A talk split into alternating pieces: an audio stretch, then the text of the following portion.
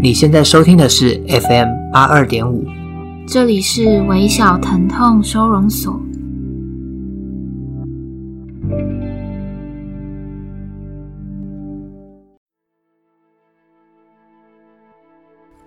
大家好，我是三号。大家好，我是苗苗。今年只剩下一个月了，如果十一月底过完，就是过了三百三十四天。那我跟苗苗就想说，在十二月开始的时候，跟大家做一个总结，就关于今年的这样子。嗯、那我我先来分享一下，因为最近有看一本你介绍给我的书，叫做《真确》，嗯嗯，是在讲社会学的一些东西。然后还有我在成品有买一本书，叫做《二零三零世界未来报告书》。所以对于世界的变化，就是感到一种很期待跟莫名的焦虑。而且你知道，我昨天还甚至梦到。这件事情，嗯，什么事情？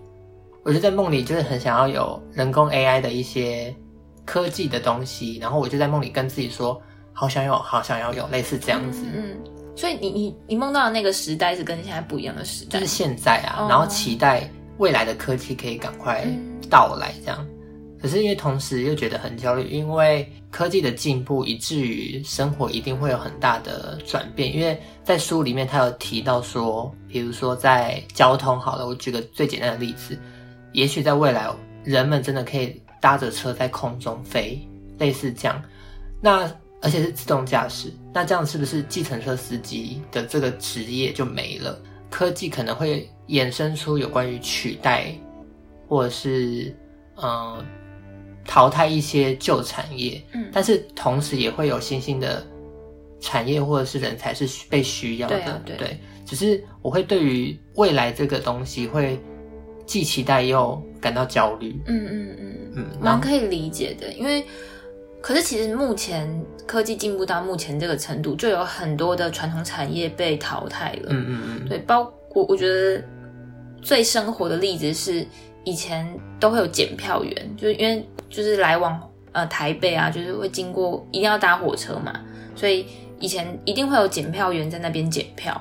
可是现在根本就不需要啦，就是自其实都自动的，嗯，对，你可以直接扫条码就过去。那未来台铁可能也就不会再聘新的检票员进来了，或者是检票员他可能就会被调到别的地方工作等等的。那这好像就是因应这个时代的改变，必须必须迎合的。接受吗？对，就是这，我们好像也没有很难去避免。然后还有像麦当劳，它不是现在有一个在柜台的旁边就有让你自己点餐的荧幕嘛？就是可以想象未来都一定都是这种自动化，不用特别用人力这件事情。嗯、然后其实我觉得世界上很多地方一定比我们想象中进步的还要。更大，嗯，只是我们可能还没看过报道，或是不知道而已。然后我那时候在我在花莲的时候，会去有时候会去图书馆看一些杂志，然后他就有提到说，其实现在很多的国家，包含中国那边，就是会有很多的城市，它其实是未来是要往科技城市发展，类似这样子。嗯对，所以我觉得世界的变化很快，然后我我们真的必须要。不要局限在自己以前的一些想法，可以尝试做一些改变。嗯嗯，但不想改变怎么办？不想改变哦，就有有像现在智慧型手机这么盛行，还是有的人会现在可能很难了，因为经过太多年。可是我记得五可能五年前还有人就是一直执意要使用按键机，不想要跟着这个世界一起改变。嗯。对，然后像我爸爸，他就算拿了智慧型手机，可是他做的事情还是 可能跟以前拿按键型手机的事情是一样的。嗯嗯，对，我觉得这种事可能就是会潜移默化。虽然你可能不想要去接受未来的一些改变，但是你你会因为周遭的环境或是人一起改变而慢慢的被影响。对当然会，你如果真的很排斥。可是你可能最后还是会慢慢的被这些所改变，嗯、我自己这样觉得啦，会被推着走。对啊，因为你不可能就是过着，比如说像以前的人生活，因为其实以前的生活是比起比起现在是很不方便的。你现在也是适应你当下现在这个时代的便利性，那你难保你以后会很排斥新的东西。嗯，如果它更方便的话，这样。嗯嗯。像今年二零二零年发生了这么多事情，你是怎么看待这一年的？我觉得二零二零年对我来说是一个更认识自己的一年，但这可能也是跟随着年龄增长有关系。因为随着年纪越来越大，你会更知道自己要的是什么，或是更认识这个世界的一些事态，这样子。这样好像也跟二零二零没有关系，对不对？对，好像是跟你自己的经历比较有关系，跟年度好像无关。嗯、对，但是。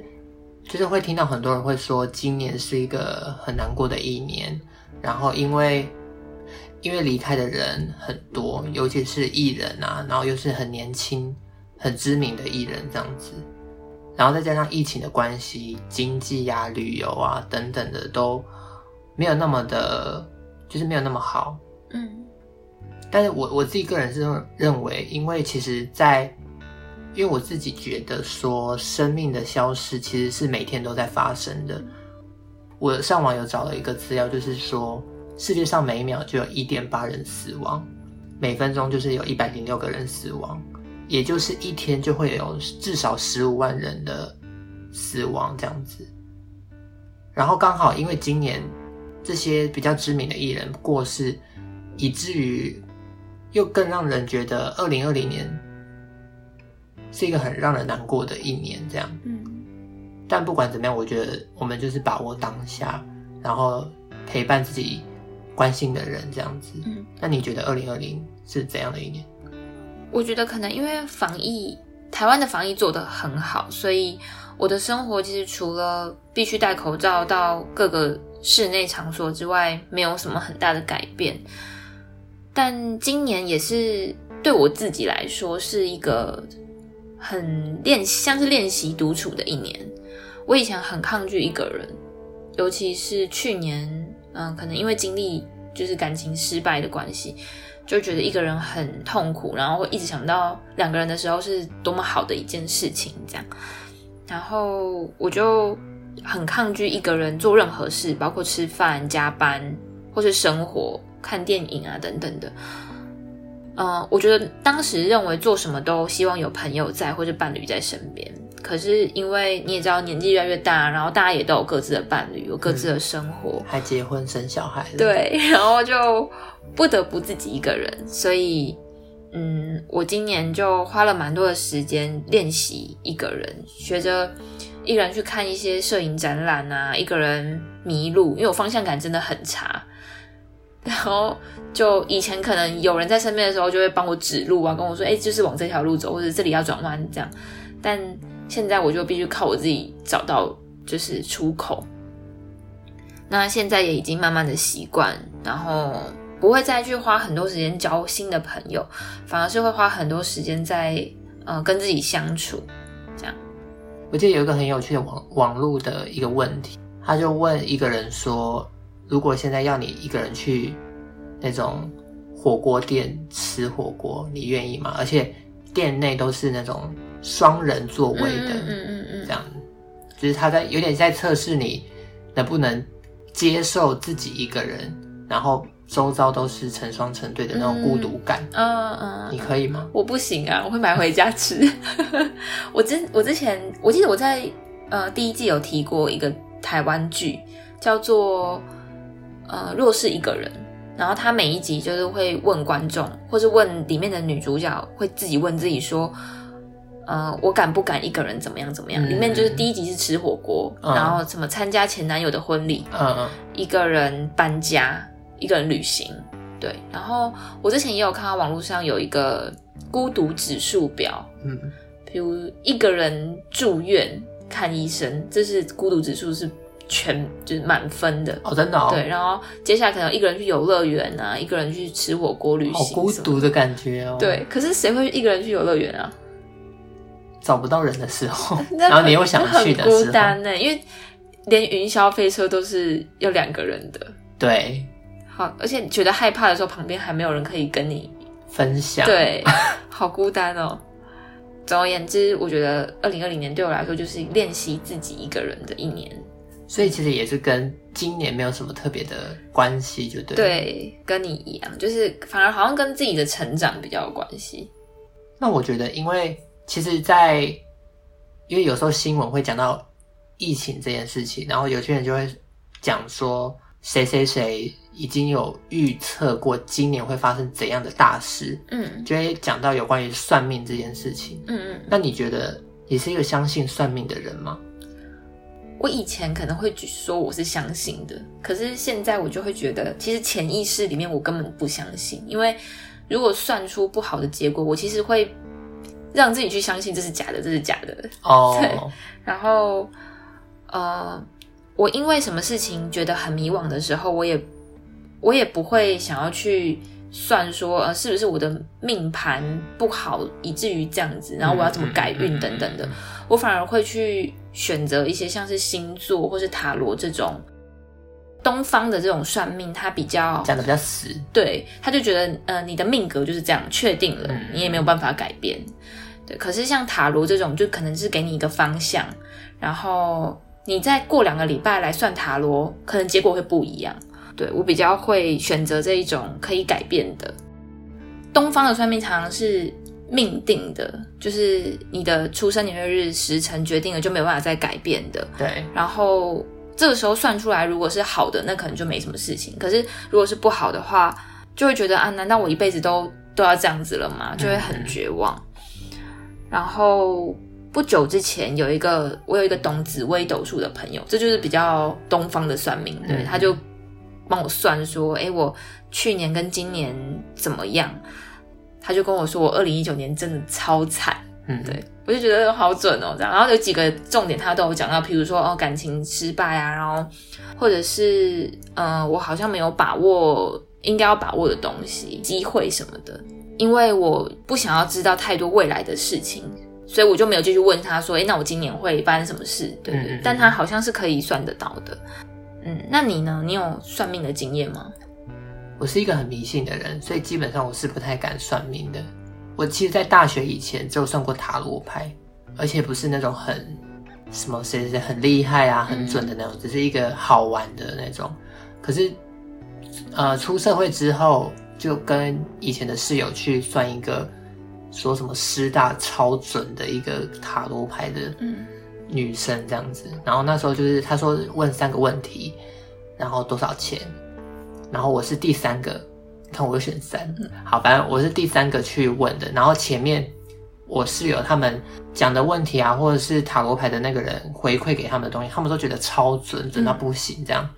然后后来轮到我的时候，他第一件事就是因为我先讲，呃，够爱情这样子，他就说，哎，你是不是刚分手这样啊？就是嘛。然后他说，呃，是不是年纪比你小的？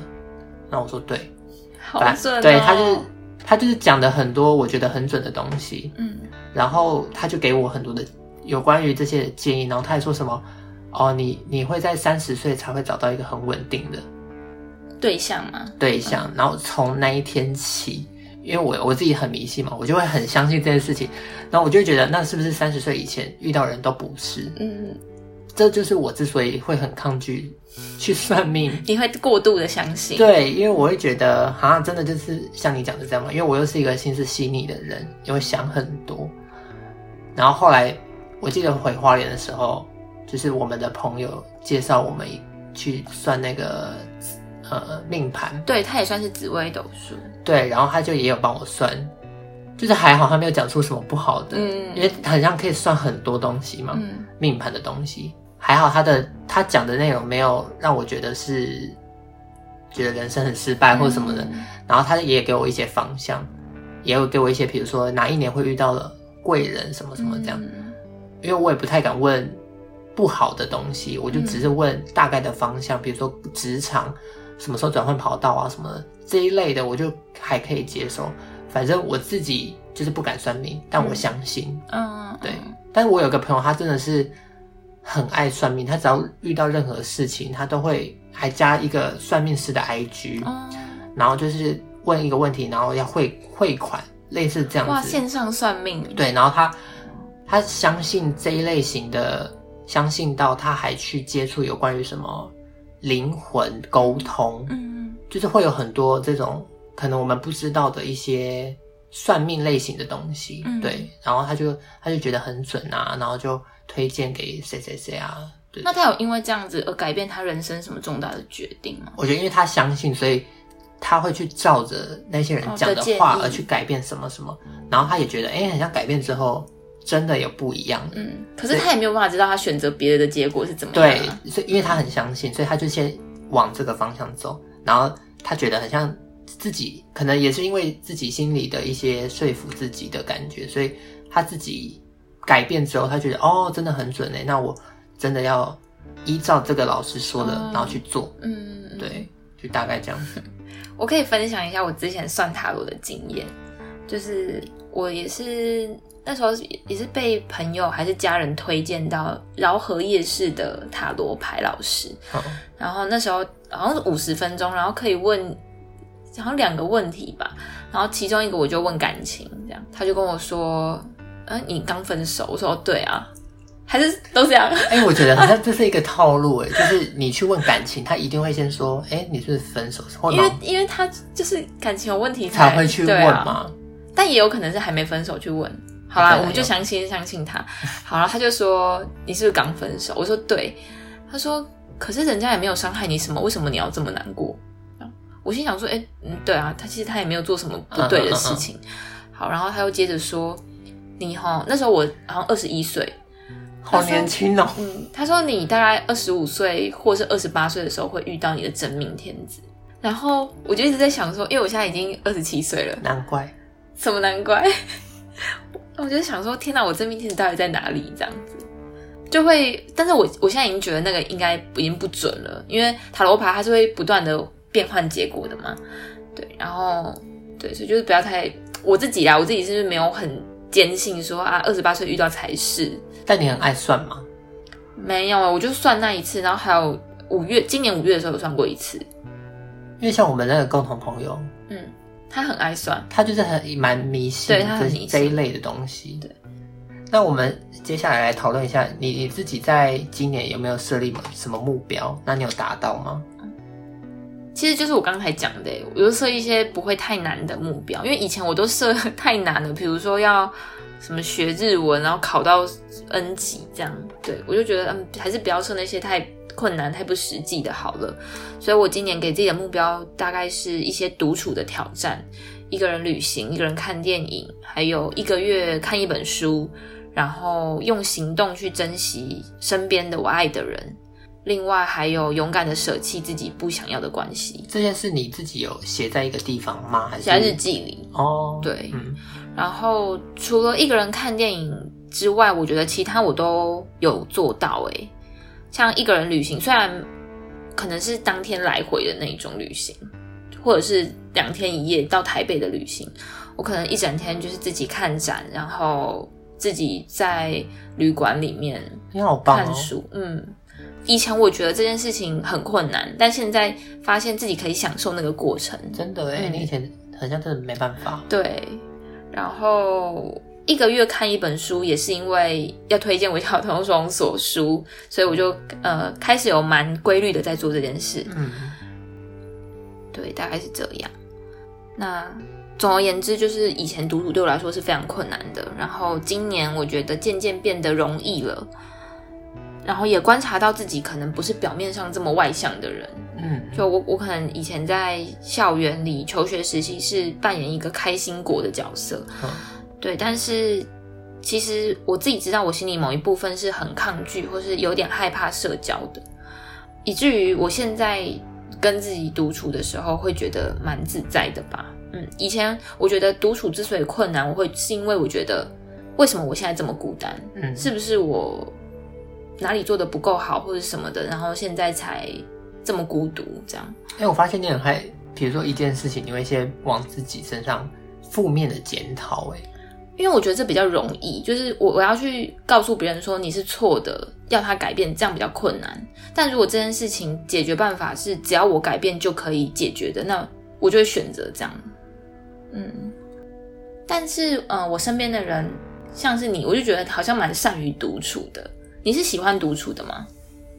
呃，其实我蛮习惯独处的，因为从从小时候，我跟我姐姐差六岁，所以基本上小时候我都是自己玩，然后玩到大。然后我我觉得，如果我现在回以旁观者的角度回去看我小时候，我会觉得我小时候一定是个大怪咖，嗯、因为我怪咖到我会，因为我不太喜欢要求去买玩具。我就自己手做一个东西，很可爱啊。然后就是在车上，然后自己那边玩，很可爱之类。然后或者是比如说我们去七星潭，嗯，我就会带着我自己做的玩具，而且是用吸管哦，嗯，然后就把它插在那边，然后就是当很像有个朋友的那种感觉。嗯、好孤单哦，突然想想哭、哦，就是类似这样子。嗯，然后或者是因为我觉得我们家过年的习惯。都会只是在初二回娘家才会有很多亲戚碰面，可是，在初二以前基本上就是我们家我们家庭成员自己在过。然后，其实我觉得就是在这样的环境下长大，然后大学，然后出社会，我觉得我也蛮可以适应自己一个人的状态。所以在回到花园工作，我又觉得，因为都要跟家人住嘛，然后其实一开始会有点不习惯。然后会很容易觉得很暴躁，因为会被管嘛，你就没有太多的自由。可是就会想要回到台北，在自己生活。但是你习惯有人陪伴的时候，我我再回到台北刚初期，我会觉得真的好孤单哦，好想要真的回家。为什么我要回台北？类似这样子，嗯嗯嗯嗯，对。所以我觉得就一体两面吧，就我可以习惯孤单，但有个人陪。也不错。那你对于今年像我的话，就是变得善于独处，或者是呃，可以因为独处这件事情感到自在开心。那你觉得今年的你有什么改变吗？或目标这样吗？对啊，对啊。其实我在每呃，比如我在近五年都会在每一年初写一个愿望清单，就是今年要做完什么事情。像去年我就写说我要一定要去考多益。然后我就真的去准备多一，然后去考试。然后今年的话，我我已经忘记内容，就是一些内容我已经忘记了，因为只在花莲。但我记得我有列十个十个愿望清单，然后比较多是跟自我学习成长有关。然后其中一个也有像跟你一样，就是每个月看一本书。嗯。可是对我来说太难了，因为我看书的速度很慢。嗯，其实我也不快。嗯，对，我基本上一本书。可以看很久才可以看完这样，嗯、然后或者是比较实际面的东西，比如说我今年要存款到什么金额，嗯、对，然后可能每每一个月都一定要怎样怎样之类的这种目标，比较是也是算很容易可以达成，但也有些也是比较是有挑战的，嗯，这样子。我今年的话是开始觉得时间很宝贵，就是也是因为出社会之后，嗯。因为要工作嘛，工作时间很规律，然后有时候甚至要加班，所以一回到家就想要休息了，也没有太多时间去做创作这件事，或是做其他想做的娱乐的活动。不过以前我们就是念大学的时候，课跟课之间有间隔，或者是下课时间比较早，甚至是一整天都没有课。大四的时候，所以就很自由，可以很安排自己的时间。那现在就。会觉得时间好少，根本就不够用。真的，对。然后，其实我们做 podcast 也也是我们今年一个算是突然出现的重要的目标吧。就是真的实践的一个目标。对，然后讲很久。对对对，然后我们的时间其实也都蛮紧绷的，但还是做到这件事，我觉得真的其实可以好好的犒赏一下自己。这样，我觉得我们如果比如说 Apple Podcast 评论一百。嗯，我们就去吃个大餐。对，大家可以帮忙推荐给朋友、家人这样。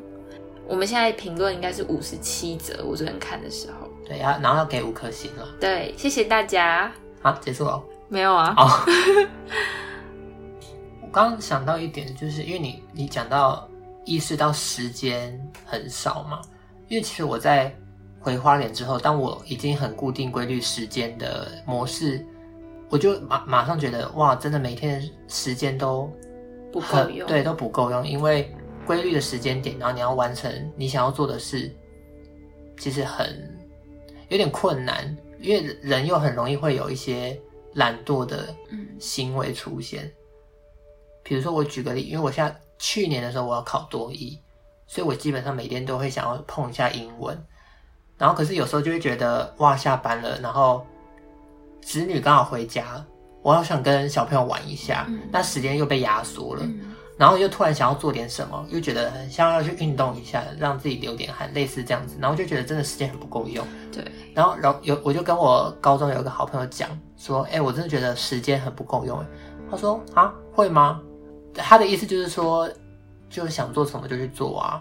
然后，可是后来我才发现，因为他是可以熬夜的人，嗯，他基本上他会觉得时间很弹性。即便他也也有可能是因为他没有特别想要做什么很多事情的一些目标或什么的，所以他觉得其实一天的时间就就过了也没什么这样子。我以前也觉得，就是当我嗯时间不够用的时候，我就会觉得睡眠真的很浪费时间。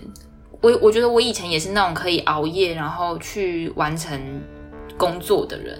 可是你知道现在就是年纪越来越大，健康很重要。是。睡眠真的是蛮重要的，对，真的蛮重要的。嗯，对。可是以前就有人会说，就是嗯、呃，你你过世之后在土土里面睡，要睡这么久，为什么现在要浪费时间在睡眠？这样，很多人都爱讲这种话。对啊，但是睡眠很重要，真的。对，失眠就失眠之后就知道睡眠的重要，而且尤其是你很容易睡不好的人，嗯，睡睡觉真的对你来说是一件。如果你睡着就很开心。对，休息是为了走更长远的路。对，我们为什么要讲睡睡觉？不知道。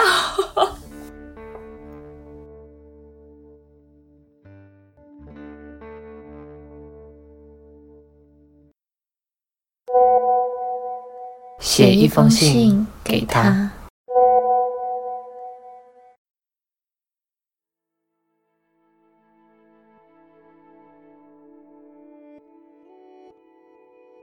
由我来念今天的第一封信。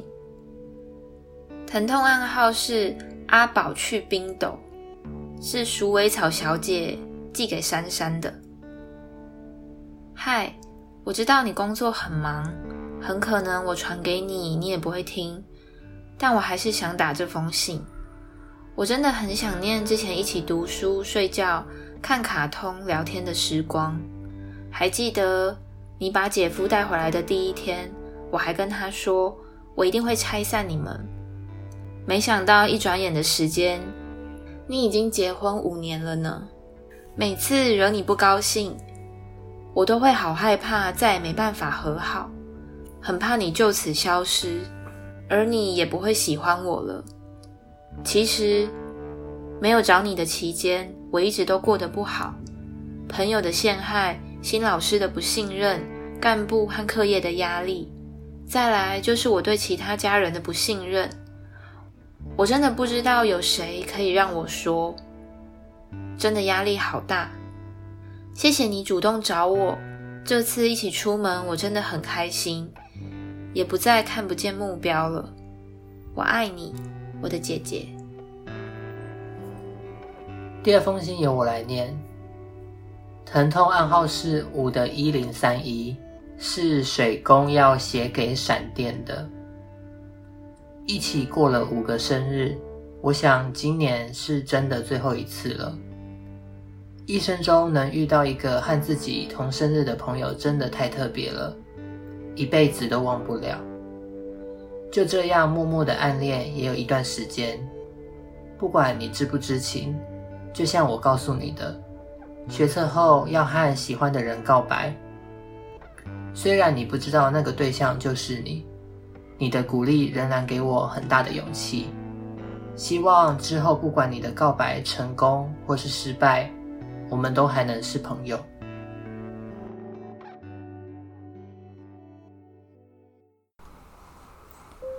今天要分享的书是邓九云的《女儿房》。是由南方家园出版社所出版的。孤单的死去，乔治死了，十四岁。他死的时候，这个世界没有剩下任何家人。